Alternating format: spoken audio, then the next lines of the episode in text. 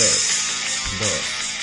2, 1. Muy buenas a todos, soy Pedro Ibar, esto es Emotion Me y hoy vamos a hablar de un tema un poco polémico, ya que nos vamos a meter con malos hábitos, con salud y con la irresponsabilidad de muchas personas, que muchas veces puede ser por ignorancia, pero a veces puede ser por pereza.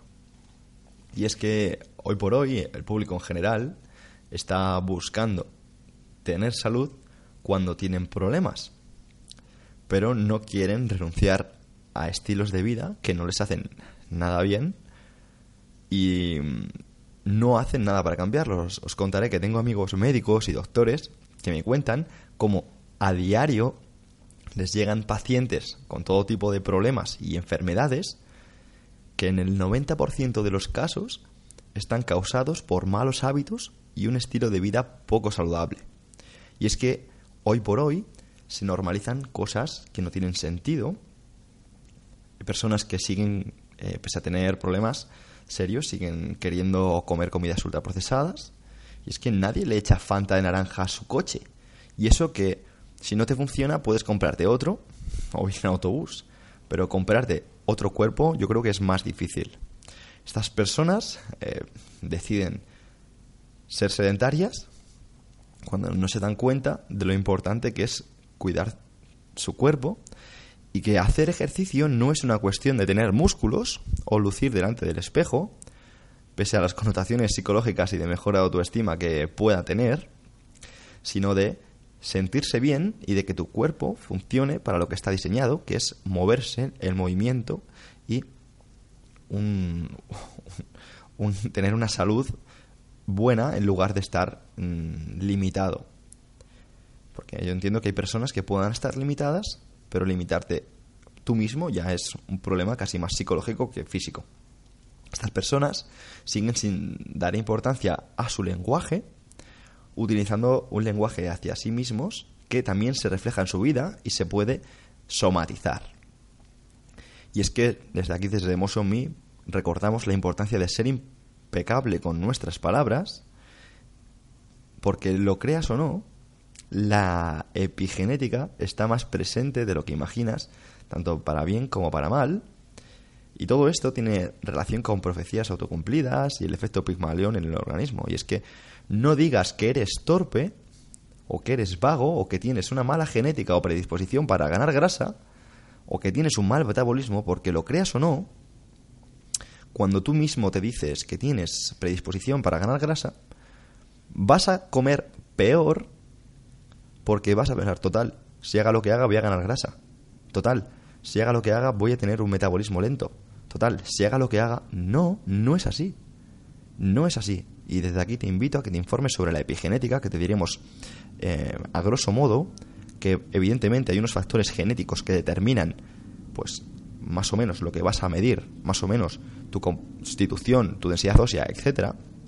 Pero hay factores epigenéticos que en función de lo que comas, lo que bebas, el número de horas que duermas, el número de horas que estés expuesto al sol, van a hacer que todo eso cambie. Y si evidentemente tienes posibilidad de, por ejemplo, ser diabético o ser celíaco, puedas o retrasarlo o incluso evitarlo en algunos casos.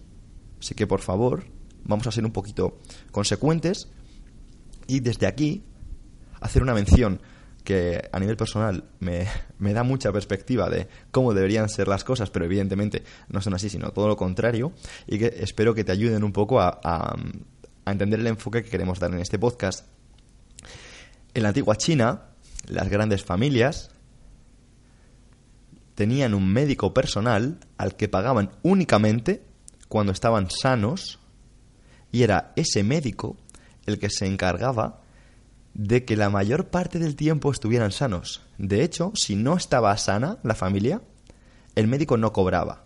Entonces, eso hacía que el médico ya no solo tratara de curar al paciente, sino con hábitos y con mm, prevenciones que ahora vamos a desarrollar con, con, Hipócrates, que fue el primer médico de la historia de la medicina occidental hace ya más de 25 siglos, pero lo que queremos mm, dejar claro es que em, en la antigua China los, médicos trataban de que directamente no enfermases. En cambio, ahora los médicos tienen un rol totalmente distinto y es el de curar. Desde aquí te invito a que pienses si realmente, si realmente tiene sentido esto.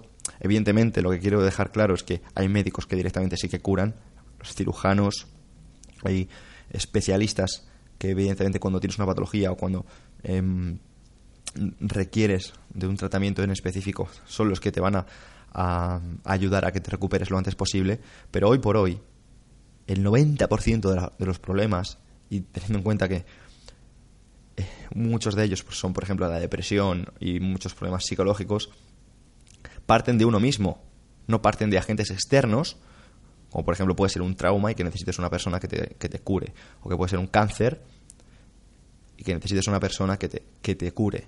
Lo que quiero decir con esto, por favor, es, no quiero que esta semana interprete, es que el 90% de los problemas nos los buscamos nosotros. Y evidentemente, cuando el problema nos lo buscamos nosotros, también los podemos tratar nosotros.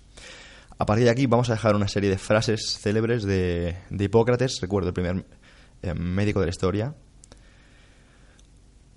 que siguen teniendo mucho sentido en nuestro mundo actual. Y es que decía, que la comida sea tu alimento y el alimento tu medicina. Caminar es la mejor medicina para el hombre.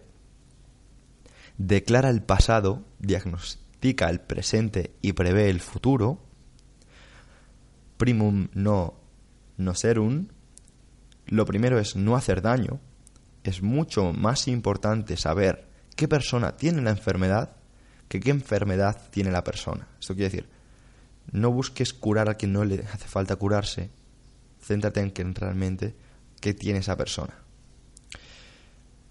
Si encontráramos el modo de que cada persona hiciera la cantidad correcta de ejercicio y recibiera el alimento necesario, esto hormesis, quiero decir, dosis mínima necesaria para, para mejorar, ni en exceso ni en defecto, habríamos hallado el camino más seguro hacia la salud.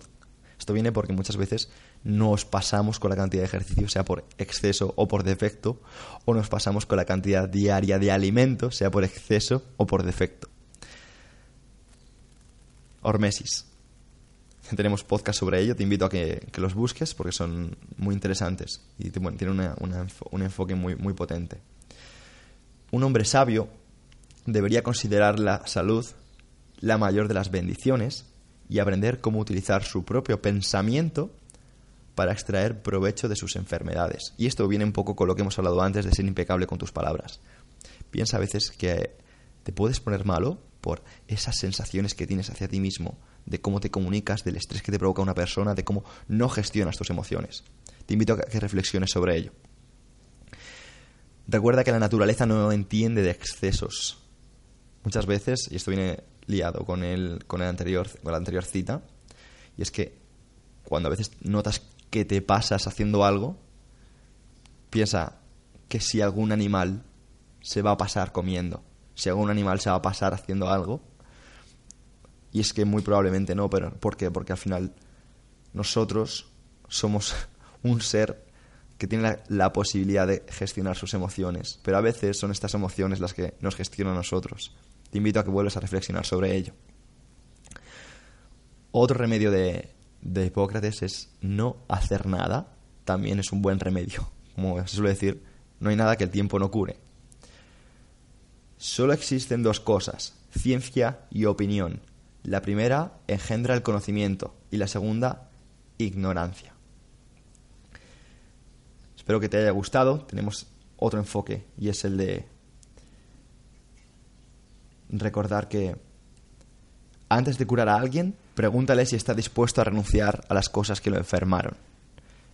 Esto lo decía Hipócrates también, y es que también te encuentras con personas que, que saben, por ejemplo, que el alcohol les provoca problemas de riñón o problemas de hígado o incluso problemas de estómago y siguen bebiendo. Y no quieren cambiar, entonces antes de, de pretender curar a alguien, pregúntale si quiere renunciar a lo que está haciendo. Y es que demasiadas personas confunden salud con curar Salud es prevención. Salud es aprender.